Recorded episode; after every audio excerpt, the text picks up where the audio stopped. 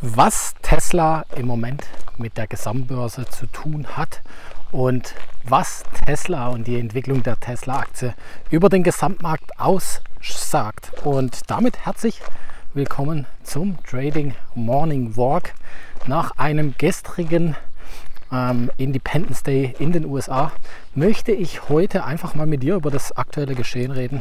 Ich möchte darüber reden, was mich gerade so beschäftigt ähm, was ich gerade mir anschaue an der Börse und dir einfach brandaktuellen Value liefern, Inhalte liefern ähm, und dir auch ein paar Learnings von mir mitgeben. Und ich muss ehrlich sagen, ich bin ja am Samstag von Sri Lanka zurückgekommen. Ich kann mich noch nicht ganz äh, an das Klima und an Deutschland gewöhnen. Äh, ein Stück weit fehlt im Moment die Leichtigkeit, wie ich finde. Äh, ich bin unkreativ. Ähm, ja, hatte ich sonst echt selten. Vielleicht ist das auch noch ein bisschen Jetlag oder sonst was, aber ja, darum habe ich jetzt gedacht, äh, ich gehe gleich morgens früh raus, äh, mache ich ja sowieso und äh, gebe, möchte einfach mit dir über die Themen ganz ungezwungen sprechen, auch mal ohne Fahrplan, äh, sondern einfach was gerade so abgeht. Ja, und ich möchte mit dir über Tesla sprechen. Wie gesagt, gestern war die Börse in den USA dann auch geschlossen, aber am Montag hatten wir bei Tesla Auslieferungszahlen und Tesla hat quasi äh, alles rausgehauen, was geht. Also wirklich die ganzen Schätzungen übertroffen, äh, mehr Autos verkauft und ausgeliefert, als man erwartet hatte. Ja, man ist jetzt fast bei den Analystenschätzungen dran, was die prognostiziert haben. Und das klingt ja erstmal bombastisch. Ja, Tesla-Aktie 6%, ich glaube 7% nach oben. Äh, die Börse jubelt natürlich generell total im Moment. Ja, der KI-Hype, künstliche Intelligenz, ChatGPT irgendwie äh, überall. Wobei ich wirklich sagen muss, ich nutze sehr viel künstliche Intelligenz und das wird wirklich ein Thema sein, was uns natürlich nachhaltig sehr, sehr beschäftigt, auch an der Börse. Ja. Ähm, definitiv. Also ich bin mal gespannt, ob es da vielleicht irgendwann mal äh, künstliche Intelligenz gibt, wo dir dementsprechend auch äh, Einstiegssignale generiert oder sonst was. Wird es sicher geben. Hat man allerdings auch schon gedacht, wo das ganze Thema Computerhandel mal kam. Und klar, das geht immer weiter und da wird es äh, Technologien geben, aber glaube, der gesunde Menschenverstand ist immer noch das beste Werkzeug. Und das ist eigentlich auch das, was mich im Moment so stark beschäftigt, muss ich ganz ehrlich sagen, der gesunde Menschenverstand. Und ich möchte das am Beispiel Tesla weiter festhalten. Ja, jetzt guck dir mal an, Tesla durch die Decke, ich glaube schon über 100 Prozent gestiegen seit Jahresanfang. Jetzt nochmal 6, 7 Prozent aufgrund der Auslieferungszahlen. Und man könnte jetzt meinen, geil, geil, viele Auslieferungen, äh, super Wachstum von Tesla. Ähm, Aktie geht durch die Decke, man sieht ganz klar. Äh, und das war ja jetzt so ein Zwischen Holiday, äh, sagt man, also zwischen Feiertagstage, Brückentag, sorry. Äh, ich höre so viel äh, äh, amerikanischen Content an. Äh, da fallen mir manchmal, obwohl dass ich Deutscher bin, die deutschen Wörter nicht mehr ein. Ja, kennst du das vielleicht auch?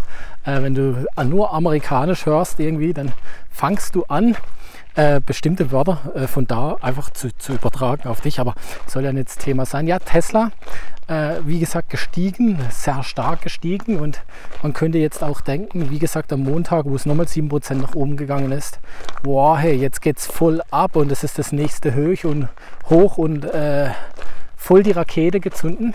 Aber wenn man weiß, dass an solchen Brückentagen eigentlich gar keine institutionellen Anleger, also große Fonds etc. am Werk sind, sondern eigentlich nur kleine Anleger. Das bedeutet Privatinvestoren. Das heißt, die Privatinvestoren haben diese 6, 7 Prozent nach oben angetrieben und nicht die institutionellen Anleger. Das bedeutet, im Gegenteil muss man sich fragen, ist das Ganze nachhaltig? Und ich möchte jetzt einen Gedanken mitgeben. Und das ist mein Learning diese, ja, ich sage mal, die letzten zwei, drei Monate. Das Learning hatte ich schon oft, aber ich erkenne es gerade wieder. Jetzt sieht man diese Zahlen mehr ausgeliefert als erwartet. Man denkt, Teslas Geschäft geht durch die Decke. Und das hat man auch gesehen, das haben die meisten Anleger am Montag gedacht. Ich habe ja gerade schon gesagt, überwiegend Privatinvestoren. So, auf was will ich heraus? Ich habe den Teppich ein bisschen angehoben und mal unter den Teppich geschaut von den Auslieferungszahlen. Und ja, in der Tat, die Auslieferungszahlen waren gut, waren besser als erwartet. Allerdings muss man auch wissen, dass Tesla vor allem in den Wachstumsgebieten der Auslieferungszahlen die Preise massiv gesenkt hat, teilweise um 50 Prozent. Das heißt, es ist natürlich keine Kunst mehr zu verkaufen, wenn ich äh, jetzt heute sage, beispielsweise ein Apple iPhone kostet nicht mehr 1000 Euro ein neues, sondern kostet nur noch 500 Euro.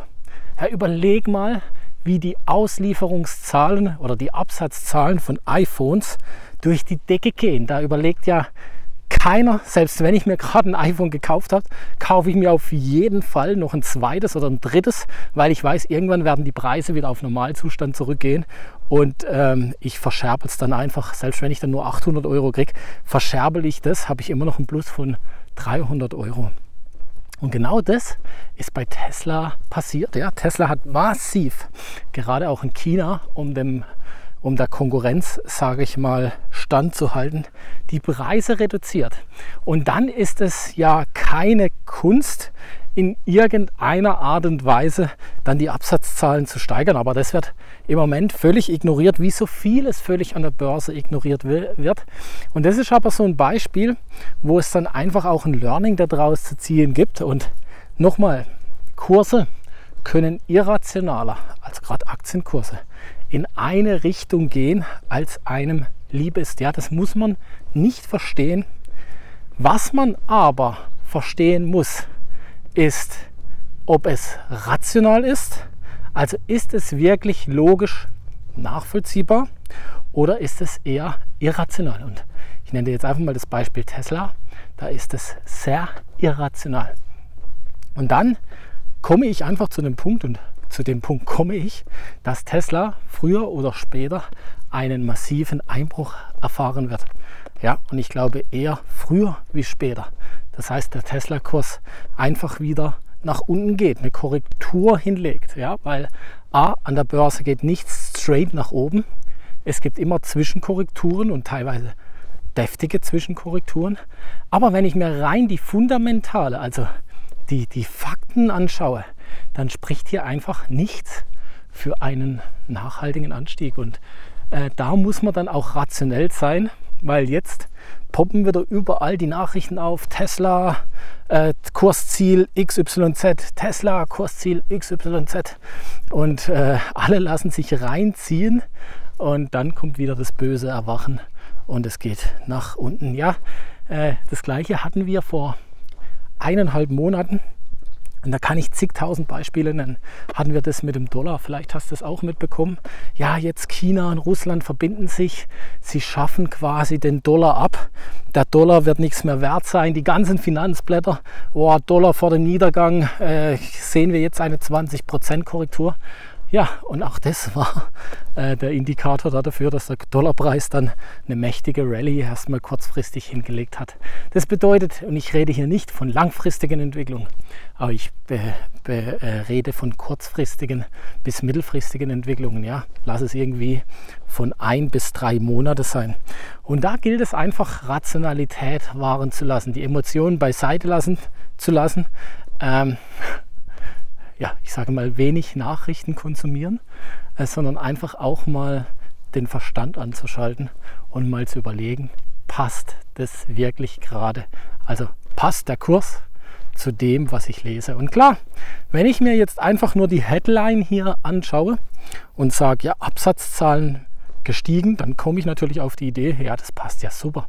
Aber wenn ich dann unter den Teppich gucke, und das kann jeder, das kann jeder, ja, lad dir eine App runter, investing.com, äh, schau auf finanzen.net. Wenn du amerikanisch, also Englisch kannst, schau auf Bloomberg, äh, schau auf CNN, was auch immer. Also man findet hier wirklich, gib in YouTube irgendwie Tesla Absatzzahlen ein. Du wirst zigtausend Videos dafür finden, wo dir die Informationen dann auch geben. Also das kann sich auch jeder tatsächlich frei beschaffen und äh, ist dann auch keine Kunst. Das nachzuvollziehen und verarbeite diese Information und gucke auf den Chart. Und so finde ich Chancen und äh, so suche ich und finde ich auch schon äh, mehrere Wochen Chancen, auch wenn die Kurse teilweise im Moment noch gegen mich laufen. Ja, das muss ich ganz klar sagen.